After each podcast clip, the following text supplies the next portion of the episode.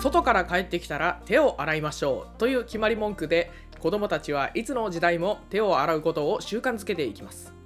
コロナの時代になってからは子供だけでなく大人も改めてこの手洗いの習慣を徹底する流れが再確認されました。実はこの手を洗うという習慣は意外と最近19世紀頃に認知された手法なんだそうです。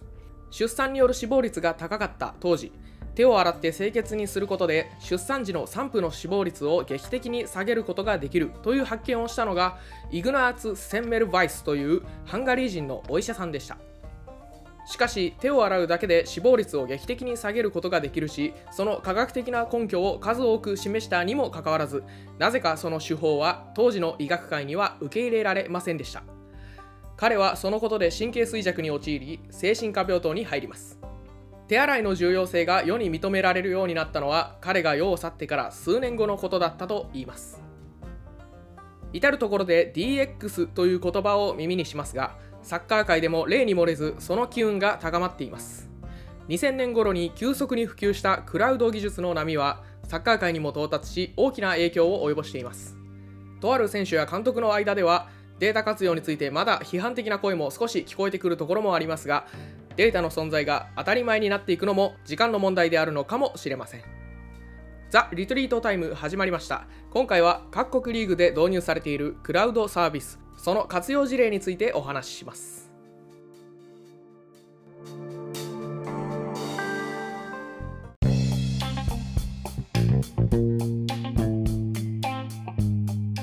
こんにちは、マドリディスタの吉藤です。三流稲サポの開きです。はい、えーこのポッドキャストは世界のフットボールシーンに関するトピックやニュースについてゆるく語っていく音声サッカー番組です。ということで、えー、平木さんよろしくお願いします。はい、よろしくお願いします。はい、えー、7月中旬ですね。いやーなんかだいぶちょっとなんかサッカーから離れすぎてて全然あのなんて言うんだろう。まあ、移籍追うぐらいでちょっとこのままこの生活続けてて来季しなんか試合見れんのかなみたいなちょっと思ってきましたね。ねえ、いやなんかね、試合見たいっすよね、ちょっと。やっぱりあー1ヶ月も見てないから。まあそうねうん、なんか本とか読んでてもなんか、うわー、サッカー見たいなって、やっぱね、ちょっと見てないと思うもんですね。なんか逆に逆にあれっすよねなんかサッカー見なさすぎてなんかだ大丈夫かなってなっちゃいますよねラジオラジオ収録とかしてると。えーまあまあまあそんなところで、えー今日はオフシーズンにできる話題をやっていこうということで、えー、平木さんの方で用意していただいた話題がありますね。はい、そうですね。えーっと、持ってきた、えー話題が、えー各国リーグの、えークラウドサービスの、えー活用事例っていうのを持ってきたんですよ。すごいなんかめっちゃ難しい内容いやちょっとサッカーに関係なさそうな題名なんですけど、いいね、面白そうだね。はい。はい、そうですね。えーちょっとまあ、えーなんかちょっと前にサッカー関連のデータソースをまとめたみたいなうん。回があったんですけど、まあ、あれと似たような感じになるかなと思ってまして、えーまあ、要はデータを作るためになんかこうなんていうんだろう。選手の、えー動きとかをこう数値化したりこう、まあ、数値化というかデータ化したりとか、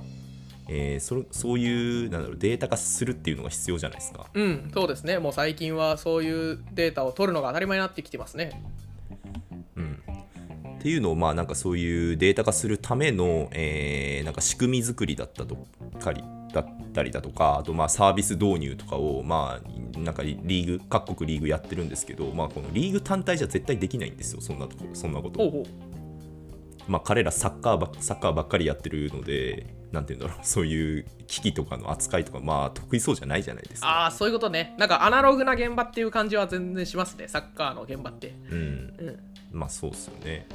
まあ、なんで結構そのリーグとかあとチームがこのクラウドをまあ導入クラウドっていうなんていうんだろう、えーインターネットを通じてこう IT のサービスだったりだとかをなんか利用できるなんかで全体の総称のことをクラウドみたいな形で言うんですけど、うん。そういうクラウドベンダーとタッグを組んでなんかデータ化だったりだとかその先のこうデータ活用をやってるなんか事例っていうのが結構あるんですね。おお面白いなんで、えっと、今回はちょっとそのリサまあ主にちょっとサッカーのリーグと、えーパートナーシップを結んでるクラウドサービスが何個かあるので、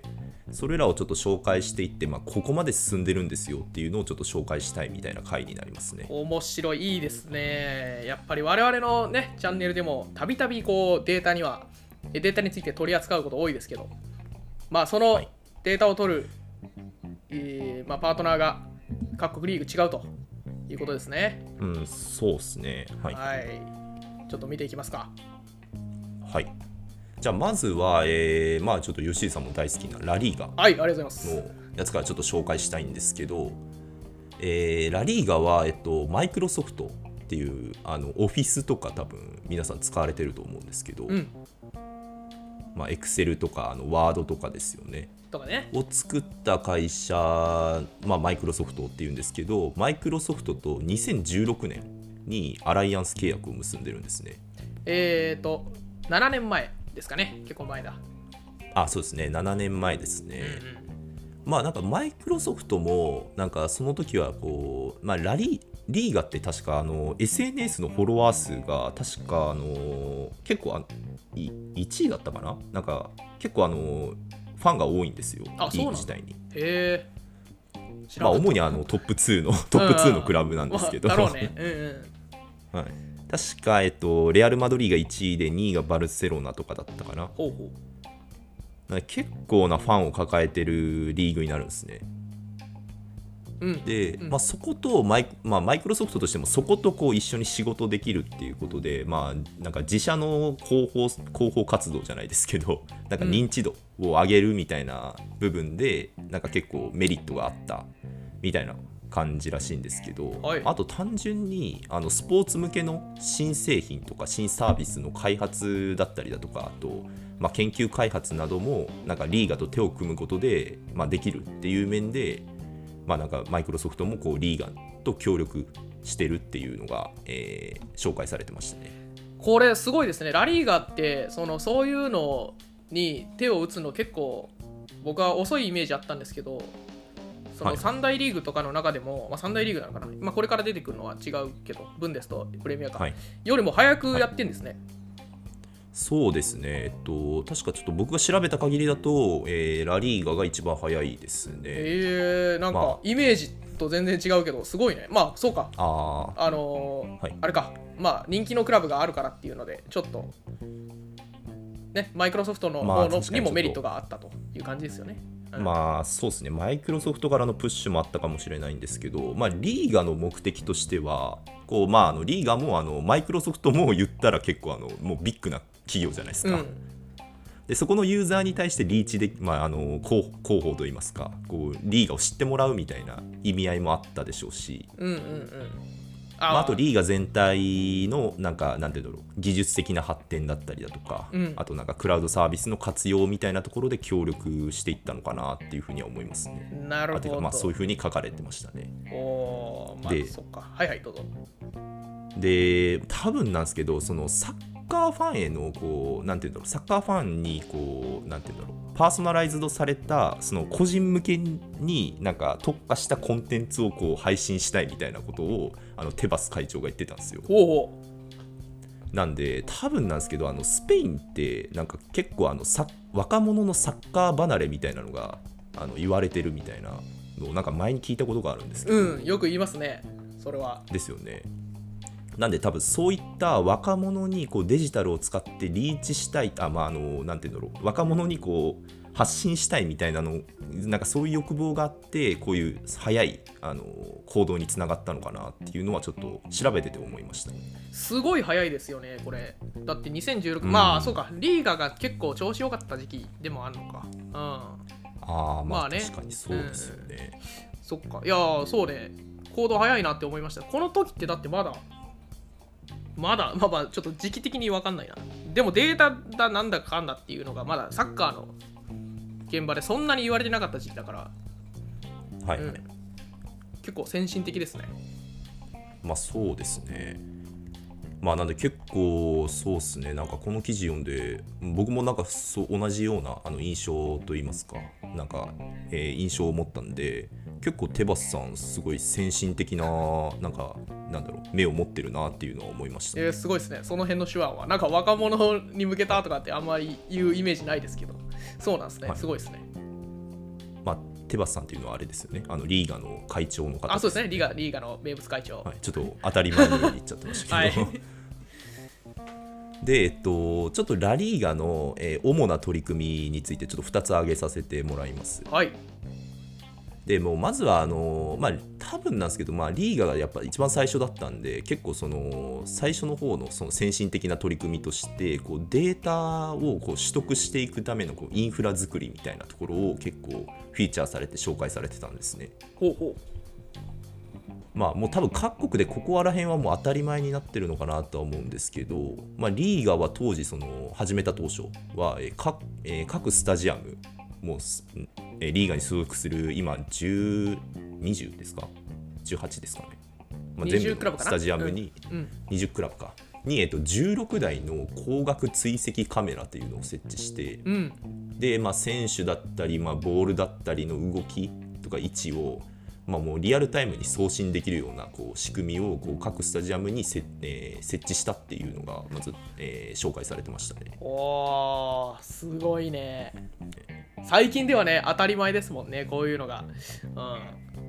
まあ、まあ多分リーガ以外ものリーグもやってますよね、これは。なんか確かにねこの辺の時期からなんかすごいリアルタイムでこう選手のマッピングが動く映像が見れたりとかそのはいはい。ウェブサイトの方にもフォーメーションの反映が早かったりとかしだしたのはこの辺の時期からですね。確かにね。ああ、うん。やっぱそうなんですね。でやっぱ僕もちょっとリーガの試合をこう、まあ、吉井さんと一緒に見たりとかする機会があるあったんですけど昨シーズンとか、うん。でちょっとびっくりしたのがやっぱりこのなんか試合中なのにハイライトとかですぐなんかこうパスの軌道とかあとなんか試合中なのにあの、なんだっけ例えばあの4バックだった時に4人の選手を線で結いで今ディフェンスラインこうなってますよみたいなうん。のとかをこうなんか表示してくれるじゃないですかダゾーンとかで見てて。ありますね。であれ見てうわかっけえなと思ったんですよね。えーあれ僕も大好きですわ。もうねあんなのが一番好きなんですよね、サッカーファンって。まあそうっすよね。ねうん、なんでちょっとそういうのもやっぱりこういうカメラとかインフラ作りがないと難しいのかなって思いましたね。やっぱそうっすよね。その、まあ、データ取るのも当然大事だけどその映像としてのあの、まあ、エンタメ要はエンタメじゃないですか。映像の方に活用するっていうのは。その、データの可視化をリアルタイムにその中継と同時にねその433なら4と3と3を線で結んだりとかあとスペース、はいはい。こういうスペースにこの選手走り込みましたみたいなそういう映像を瞬時に作れるから、もうなんか分かりやすいしその知らん人からしても。うん。うんそうですね。まさにあのその若い世代ってそのサッカーで結構複雑じゃないですか今の現代サッカーって。うん。だからなんかフォーメーションが可変になったりだとか今なん今何かよくわからない みたいな、うんうん。感じのこと、まあ、僕らでも多分ああ結構あるので、まあ、そういったなんか若者たちに分かりやすく伝えるっていう意味合いでは本当にまあなんていうんだろういい仕組みだなっていう思いました、ね、いいですねこれ。いや僕も大好きですわこれ、ん。いやまあそうですよね。僕らも好きなんで多分若者も好きでしょもっと好きでしょうね。で、えーまあ、この描画もそうなんですけど、えー特にあの押されて紹介されてたのがゴール確率の計算ってうんいうところなんですけど、これ、えっと、見たことあります？これありますよ。すごいっすよね。これなんですけど、えーちょっとまああのあーマイクロソフトの記事に書いてあったんですけど、まあ、リアルタイムで今あのカメラから位置とかあとゴール、えーなんだろうそのプレイヤーの目線とかあとプレイヤー相手プレイヤーとかゴールとの距離みたいなのをこうリアルタイムで今あのコンピューターに、えー送信してるんですけどこのカメラからデータを得て、えー計算されるまで約30秒で終わらせてるみたいな。ああそんな難しいことしてんの？うわそこは知らなかったななんかどうやって算出してんだろうって思ってた。あのゴールのそのあれねシュートを打った瞬間にそのゴール確率何パーセントのゴールをこの人は決めましたみたいな映像ですよね。うん。はいはい。あそんな難しい計算してんのか、そうですね、なんか結構そうですね、プレイヤーの目線とか、うん。まあ、どうやって撮ってんだろうっていうのはありますけど、ね。まあ、16台もあれば、いろんな角度から撮れるんでしょうね。うんうん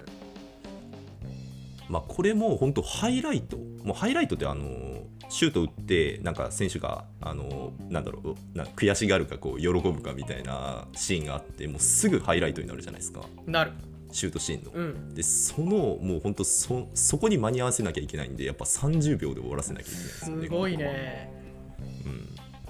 っていうのをこうやっぱり、えー自慢げに書かれてましたね。ここ さすがです。いやまあ自慢していいと思いますここは。いやもうこれはねリーガの映像作りっていうのが最近面白くなってきたと思うのはやっぱね1個うん。データあると思いますよ、うん、いやーそうっすよね。僕も確かにこれ本当こういうのを見ててあのうわこんなに違うんだと。まあプレミア見ててもこんなん出ないですから、うんうん。うん、ちょっとびっくりしますねこういうのには。でさらにあのすごいのがこの取得したデータを今各チームに配ってるんですよ。ほう。いやしかも配ってるっていうのが、まあ、あの試合後とかに配るならわかるじゃないですか。その選手こん何キ何キロ走りました？みたいなうん。形で、まあ、僕らも多分 Goal.com とかの試合のページとかで、えースタッツとか見れると思うんですけど、うんうん。でそれを今あの、えーしもうラリーガではもうあのベンチにあの Surface Pro っていうあのマイクロソフトの開発したあのラップトップがあると思うんですけど、はいそれはあの1台くもうベンチに置いてるんですね。ほうでそこに、あのーそこのデバイスにリアルタイムで送ってるんですよ。ええ丸裸っすねそうですね。すごいでこれ、送られるとやっぱなんかあれじゃないですか監督もいろいろなんか考えやすいじゃないですか、うんなんか戦術とか。やっぱりね監督とかコーチって難しいだろうからね。リアルタイムでこう見たものが正しいかどうかって確証を得られないからすぐ横にデータあったらありがたいよね。確かに。なんか俯瞰とかで見れないから難しいですよね。うん。そうか。とかまあそういう戦術的ななんかレビューとかになんかそのコーチングとかにもつながるんですけどなんかあれなんですよね。医療医療にもつながっててこれが。医療？メディカル、はいうんうん。い医療いあメディカルですね。うんうん。なんかこう前なんか何週間か前のなんか練習負荷とかもこういうシステムになんか連携できるみたいで。ほでなんか試合中どれだけなんかスプリントしたかとか走ったかとかそういった情報も蓄積されつつなんか怪我のリスクとかもなんかすごいえー管理とか判断する材料とかにもなるのでなんかそういったまあ交代のなんかその戦交代するなんかなんて言うんだろう。えー戦略とかも立てやすくなるみたいなことは書いてありましたね。うああそんなことまで。うん。面白。要はだからこの選手はこの、えー、と前の試合でこんだけ疲れてて、えー以前の練習でこんだけ負荷かけてるからあの何分ぐらいでちょっと限界ですよみたいなことを判断するのに使うわけね。そうですね。あーすごいねちょっと見てみたいなベンチでいや、そうなんですよね。うん。ですですよね。見てみたいなと思いますよねすごいな。うんなんで、まあ、そういったちょっとことにつながる、えー使われてるみたいで、ちょっと僕、この事例は驚きでしたね。いやすごいっすねラリーがやっぱなんかそうやって考えるとやっぱベンチの人たちもその当然データ使う人材がどんどんその結果残していくことになるだろうしやっぱそのスタッフのね求められる人材像みたいなのが結構変わってきちゃいますね。DX で、ねああ、ね。えまあ確かにそうですね。え。結果出せる人の種類がちょっと結構感覚でやってる人も当然まあね出せるのかもしれないですけどデータによる裏付けで論理的に組み立てられる人みたいな人がこう台頭してきそうな感じしますね。まあ確かに、コーチでそういう人欲しいですよね。そのなんか数値的に客観的にこう言える人みたいな。そうですね。うん。うん、すごいわ。変なんかま間違いなくこうサッカーの指導のあり方に変革をもたらす技術ですね。はい、そうですね。でもう一つリーガの取り組みとしてちょっと紹介したいのがラリーガテックってご存知ですか？いやちょっと知りませんでした。ああそう。まあ僕も知らなかったんですけど、うん。そのラリーガの子子会社としてこのラリーガのこう技術的な発信発展っていうのに貢献していくっていう目的で作られた会社なんですけどまあなんか多分マイ多分なんですけどマイクロソフトってこう技術にはすごい一流だと思うんですけど、うん。まあ多分サッカーっていう競技のなんて言うんだろう競技のなんかそこなんだ知識とかなんか文化とかにはなんかちょっと精通してないんじゃないかなって予測す予想されるのでこのラリーガテックがこう間に入ってこう共同しながらサービスを作っていくみたいなことをやってるのかなっていうふうに思いますねここは。はいはい。まあ、サッカーと技術を掛け合わせるための存在ってことですね。そうですね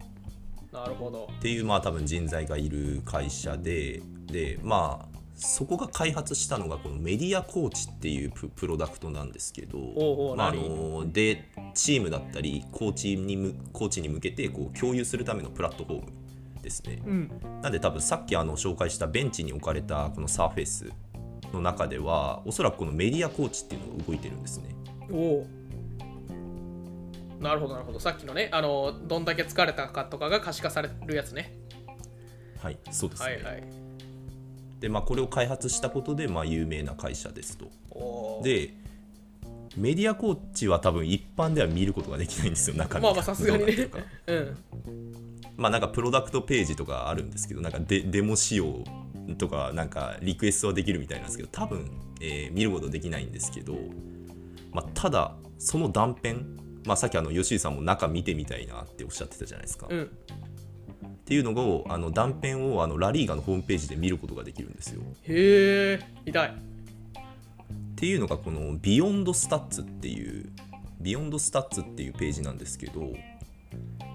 まあ、これえっと、まあ、各節リーガの各節でなんか、えーなんだろう例えば驚くべきなんか Fact of Week っていう風に名付けられてるんですけどその節で驚くべき事実を伝えてくれるパートとかあとなんかキーその節のキープレイヤーとかあと注目の試合とか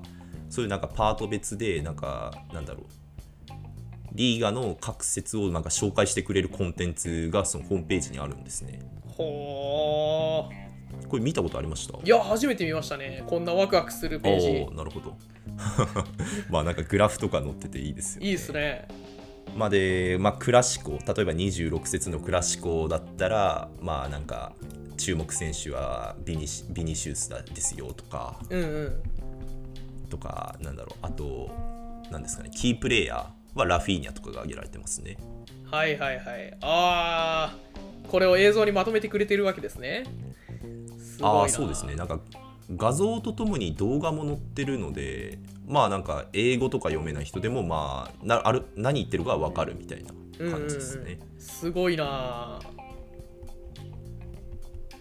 まあただ惜しいただ惜しいのがなんかもうちょっとグラフインタラクティブとかになってれたらもっと面白かったかなって思います。あ確かにね。なんかホバーしたら、うん。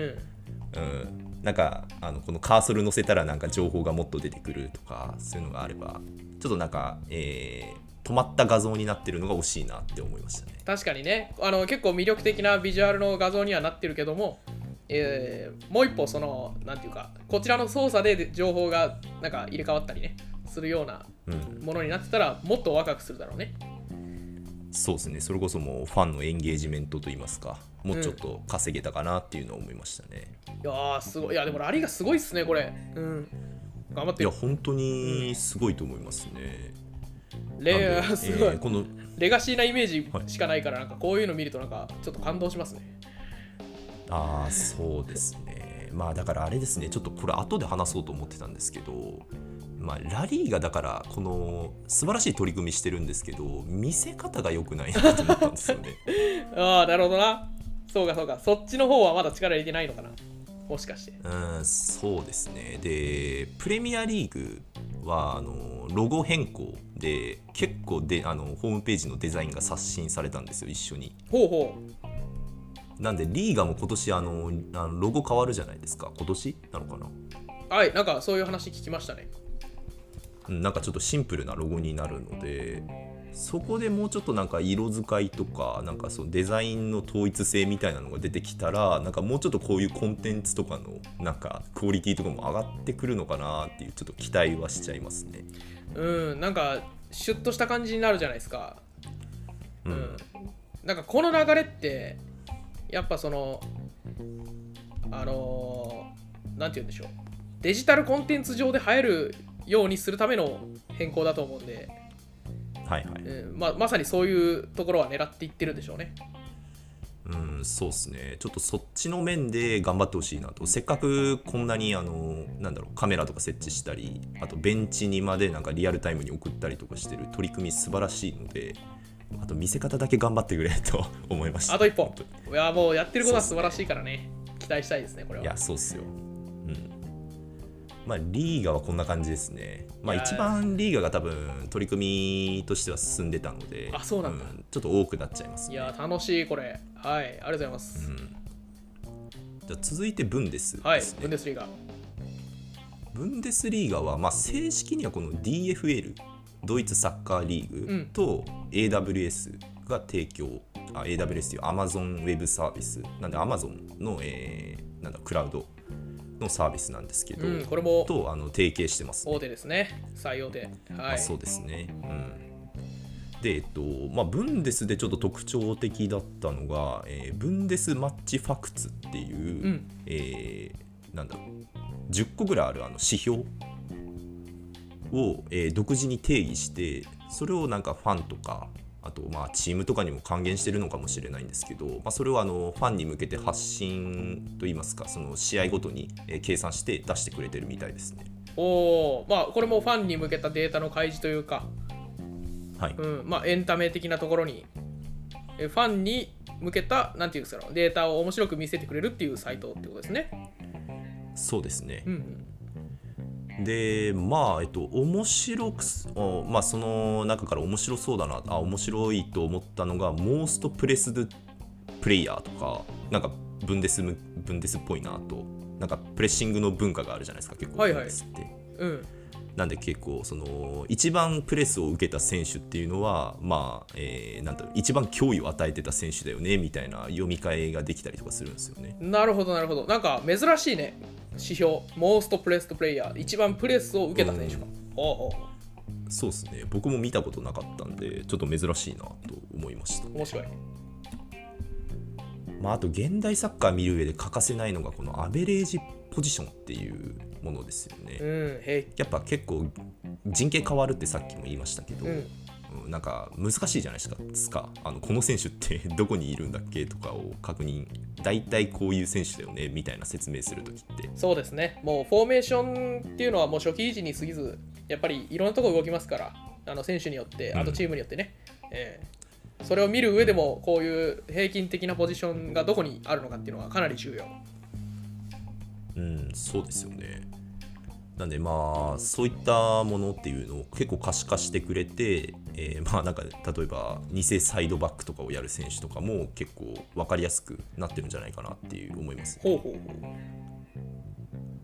でまあこれの素晴らしいところがやっぱりなんかデータを使って話すときになんかこうしなんだろう、えー用語が統一されないと何のことについて話してるのかなんか用語がずれてるだけでなんか同じデータ見てるのになんか違うこと話してるとか誤解されちゃうと思うので、うん。こういうふうにあの指標を指標にこう言語化していくっていうのはすごい大切なことだなっていうふうに改めて思いましたね。確かにね指標複雑にどんどんなっていってますもんね。もうなんだその指標みたいなの結構出てきてるから、うん。はいまあ、これ分かりやすい10個の指標っていうのは整理されててすごくいいですね。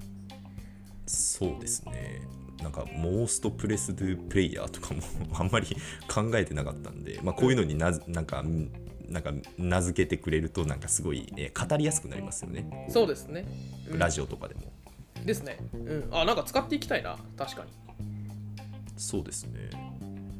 で、この指標すごいのが、しかも、あの、どんどん進化していってて、なんか、えー2020年、22年か、22去年の3月に2つ追加されてて、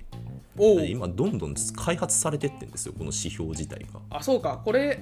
提携開始したの自体が2020年だからまだまだ進化途中なのか、そうですね。もっと、えーなんかその前は3個追加されましたみたいなニュースもありましたしなんか最初だから5個ぐらいだったしでしょうけど。すごい加速、まあなんかうん、そうですね。すごい加速的に 進化していってますね。すごいっすね。いやーさすが AWS うん。うん。Amazon で各指標があるんですけどその指標の考え方とかなんかままたちょっとこれはあのマニアックな話題になっちゃうんですけどそのシステム的なこう設計の仕方とかも 解説されてるページがありまして。おうおうおうおう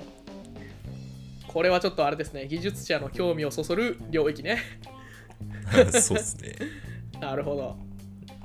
フィニッシャー。なんか例えばスキはいはいどうぞ。はい。例えばスキルっていうなんかなんていうの？4つのカテゴリーでなんかその選手のスキルを評価するみたいな、えー指標があったんですけどうん。その4つのカテゴリーの中にフィニッシャーっていうカテゴリーがあるんですよ。はいはい。まあ、なブンデスだったんでなんか事例に挙げられてたのはなんかハーランドとかあとなんだっけ？レバンドフスキーとかいた時の事例が挙げられてたんで、まあ、その2人がなんかフィニッシャーとして優秀だよみたいな、えーカテゴリーになるんですけど、はい。なんかその、えーフィニッシャーの計算の仕方っていうのがこう計算式でちゃんと、えー定義されてて。おおこれ面白いね。うわどうやっフィニッシャーてはこういう風に出してますよ。なんかどうやって算出してんのか分かんないスコアっていっぱいあったんですけどこんなんちょっと僕全部はい。読みたいかも、ゴール数かけるなんか weighting component はい of number of goals in the scoring まあこのねなんかそれぞれの指標がまず意味わかんないですけど、うん、そのまあそうですね。ゴール数にこれをかけてで、えーとはい。90分平均でのゴール数にまたこの数字かけてみたいなことを、えーごちゃごちゃして足したのが、えースコアってことですね。そうですねおー面白い。でその計算を、まあ、AWS のサービスを使ってどうやって計算してるのかみたいなのをこうシステム構成図として出してくれてるんですよ。参考にできる人少ないだろ俺。そうですね。すごいなまあ AWS、AWS ラムダとか使ってるんですね。すごいね。うん、ちょっと、うん えー、こんなん公開してるの面白いな。そうですね。まあなんで結構あのーラリーガーはあのーなんだ取り組み自体が数多かったんですけど、こうこんな細部まであのえー言ってなかったんですね。こううん説明までされてなくて、なんでブンデスの取り組みはなんかすなんて言うんだろう。アカデミックというか学術的だなっていうふうに思いました。あー確かにね。うん。なんかまだそのファン向けにコンテンツを充実させるとかいう感じではないけども、うん結構そのどういう進化を遂げるのかみたいなのところがあの楽より楽しみになるやり方をしてるね。うん、そうですね。はい、まあブンデスは、えーまあ、もっとやってるのかもしれないですけどこういうなんか詳細な説明に驚いたんでちょっとここを紹介してみました。いやー面白いですね。いいですね、ブンデスも。で最後にプレミアリーグはい。をちょっと紹介したいんですけど、えーこの3つの中だとプレミアリーグが一番遅いですね。2021年にパートナー契約を結んでます。最近なんですね、本当に。2年前。そうですね、でオラクルクラウドっていうところと提携してるんですけど、うん。まあちょっとプレミアリーグ面白いのが、まあ、プレミアリーグというかイングランドですね、まあ、イングランドのあのサッカー協会である FA であると思うんですけどはい。FA は FA はオラクルクラウドじゃなくて Google クラウドとパートナーシップを結んでますあーこう なんかね、その、えーまあ、別のクラウドベンダーとそれぞれパートナーシップを結んでいるってことですね。FA とプレミアリーグが。はいはいあーなんか効率が良くなさそうな感じがしますが、うんまあなんか仲の悪さといいますか こういうところにも見えますよねえー、確かにね、足並みが揃ってない。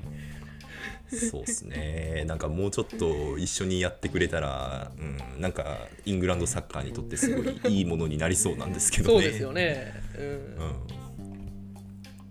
でまあえっと、まずじゃあプレミアとオラクルのちょっと事例といいますか、まあ、事例そんな多くないんですけど、うん。まあ、ちょっとこあの印象に残ったことを話していくと、えーまああのブンデスとかリーガでやってるようななんか、えー平均ポジションとかあとなんかリアルタイムであの勝率とか出ますよね。うん。あのスタッツとスタッツっていうかあの得点うん。の表の下とかに、左し上のね、得点のところにはいはい出ますね。そうですね。とかなんか、えーまあ似たような指標を計算してるんですけどそういうのを、あのやってますね。うんうん。ででおちょっと面白いなと思ったのが、えーその指標にマッチインサイトっていうふうに名付けてこう開発してるんですけどそのチームメンバーの、えーマイえーオラクルクラウドのチームメンバーの一人があのファンタジープレミアリーグのあの大ファンでおてかサッカー好きなんですよ。ほうほう。なんででファンタジープレミアリーグってあのプレミアリーグのあのデータを使ってやるゲームがあるんですけど、まあ、それのなんかポッドキャスト、まあ、僕らと同じポッドキャスターみたいなんですけどほうはいはい。を運営するぐらい好きでなんで多分この人がこの人があの自分のゲームに勝つために個人的に作ったもの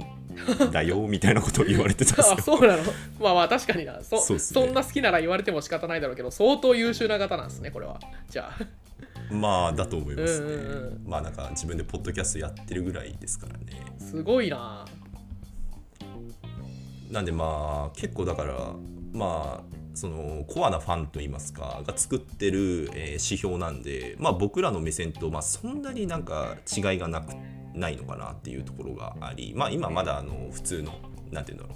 う分ですとかでも出してるようなものしか出てないんですけど、うんまあ、これからもうちょっとそのなんて言いますかね、えーそのファンファン目線だからこそなんていうの偏ったような なんか指標とかが出てくるのかなっていうのをちょっと期待してますね。なるほどいやプレミアリーグはね本当そのまあこれからなんだろうけどやっぱ現時点でその見てる人が圧倒的に多いしそのねなライトなファンの方もたくさん見てるんでどうデータを出していくか。まあ今でこそなんか XG とかあのゴール期待値ね。ゴール期待値がポンとたまに出たりしますけどああいうのってなんかワールドカップとかの時期もなんかそういうのがポンと画面に出るだけで結構話題になってたんでプレミアリーグがどう出していくかは相当重要かもしれませんね。ファンの間でそのデータがどう受け止められるかっていうところに関しては。うん。うん、そうですね。確かに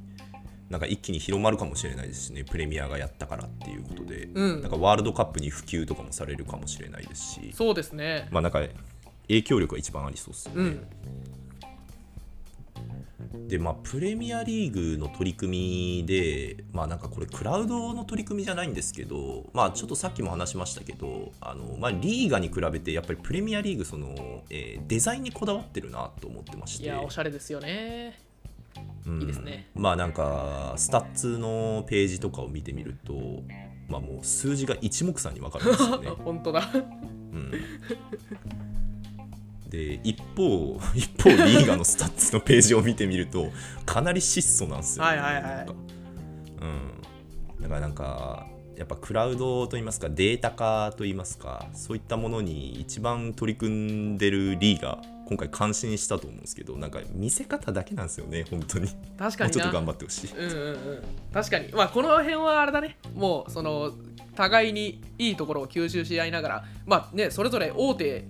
最大手のベンダーが別のリーグでと提携して切磋琢磨してるわけだから、もういいところどんどん真似しながらやっていってほしいですね。もう、なんか進化がそうですね早い領域な気がする。でまあなんかプレミアとかデザインの会社とかに別で発注とかもしてるみたいなのでこのロゴ、えー刷新の時とかはおー、なるほどね。そうなんだ。そうですねなので結構こだわってると言いますか対外向けと言いますかファンファンに受け取なんかファンに受け取りやすいようなデザインとかをこう結構ここだわってるみたいなんでまあリーガのそのシンプルなロゴへの刷新とかも多分そういった方向性なんでしょうねさっきあの吉井さんもおっしゃってましたけどうん。まあそうね、そういう方向は期待できそうな感じしますね。うん、明らかにプレミアの方が金かかってそうなデザインの感じですし、うん、リーガは まあその点は多分まだ表示しただけっていう、とりあえずね、えーそれで全然いいと思いますけど、ううん、こっからでしょうね。まあそうですね。ううんん。まあちょっとここから頑張ってほしいですね。ですね。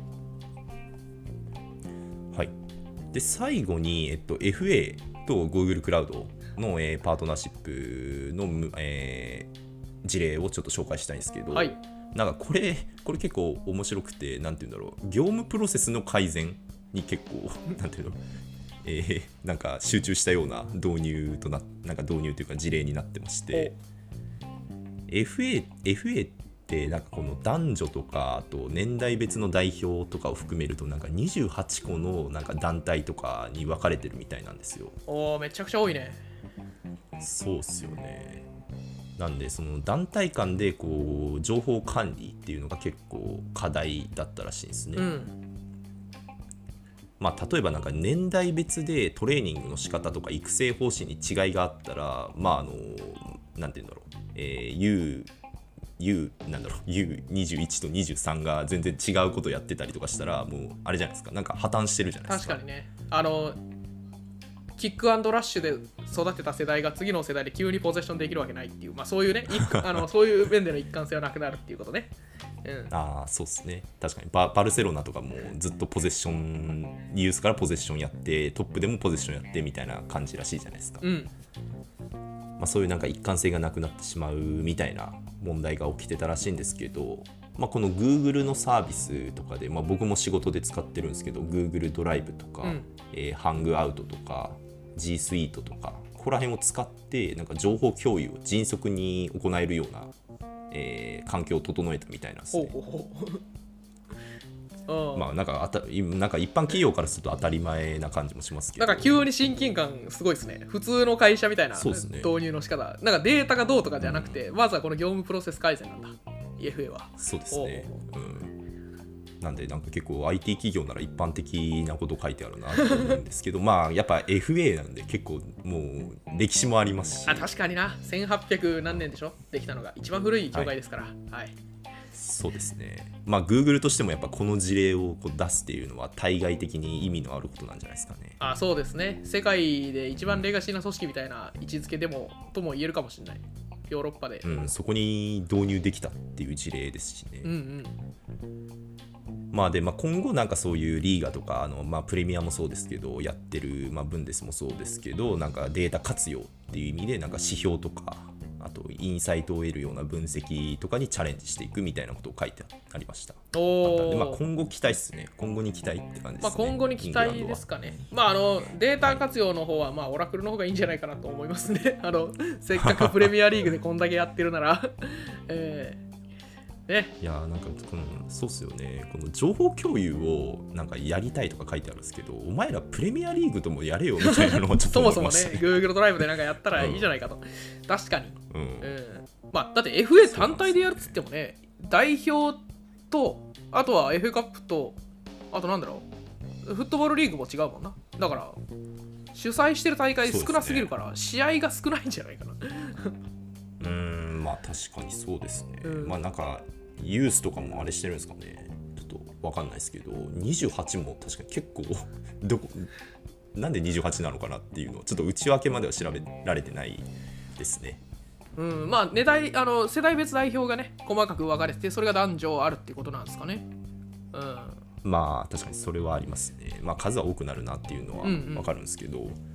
まあもうちょっとリーグと なんか仲良くなってくれれば、えーイングランドサッカーとしてなんか成功できるんじゃないかなっていうふうにはちょっと読んでて思いました確かにね。まあそうか、プレミアリーグだけか、オラクルも。まだ、その、あれですね、フットボールリーグのチャンピオンシップ以下は違うだろうし、えーまあその点、ちょっと、まだプレミアで小さく試してっていう段階かもしれませんね。ああまあオラクルとしてはってことですね、うんうん、そうですね。はい。はいまあ、イングランドはこんな感じですねまあどちらも FA も、えープレミアも、まあ、まだこれからって感じですねそうですね。ここはちょっと注視していきたい。プレミアリーグ一番大事ですから。はい。まあそうですねまあで結構いろんな事例見たんですけどまあ一つはリーガは僕はあんまりその普段リーガを見ないのでこんなに進んでるんだなっていうまあなんかたまたまたまに見た時になんか描画されなんかなんだろ線とかが描画されるとか見てたんですけどなんかやっぱああいうのを表なんか表示されるとなんか見てて楽しいですしなんかこうもっと見たいなっていう気持ちもなんかこう促進されるのでなんかもうちょっとこういった、えー見せさっきも言いましたけど見せ方を頑張って、えーなんかリーガもっと見られるような施策とかをどんどんやっていってほしいなっていうのはちょっと思いましたね。リーガすごいですね。いや、なんか、あの、さっきたびたび出てくる、その、ね、選手同士が線で結ばれるやつ、あんなのなんて、そのもう未来どう、なんか、ふ可能かどうかなんか全然知らないですけど、もう DAZN 上で僕が操作したいもん。なんなら、その、僕がなんか常に出しときたい。ずーっと、あの線を。って思うぐらい、うん確かに。なんか見たいっすよね、常に。で、なんか、あのデフォルトの陣形が何で、今どう陣形崩してるのかっていうのを見るのにすごい役に立つと思うんで、はいはいはい。ね、だって、配置が、なんか背番号とかも全然見えなかったりするから、どういう陣形の崩し方をしてるのかって、即座に判断できないんですよね、見てても。うんうん確かに。だから結構そうやってその見る側のそのインタラクティブなデータの可視化みたいなのも今後実現できたら僕は嬉しいなと思います。うん確かにそうですねまあ多分一番進んでるリーガーからやってくれるのかなっていうのはちょっと期待してますね期待したい。まあ、あとまあクラウドベンダー側も、まあ、ちょっと知名度向上につながってるのかみたいなところは僕は分かんないんですけど、まああのまあ、各社違うじゃないですかリーグがリーグに入ってるところって言いますか。うんで多分この3リーグしか導入してないんじゃないかなって思うとまだ各国に広げられるあ、まあ、もしかしたら MLS とか入ってるのかもしれないですよね。なんかそのまあ言ったらあのこの大企業の大元じゃないですか。アメリカのリーグって。そうですね。なんで入ってるかもしれないんですけど、まあ、まだ各国リーグはあるので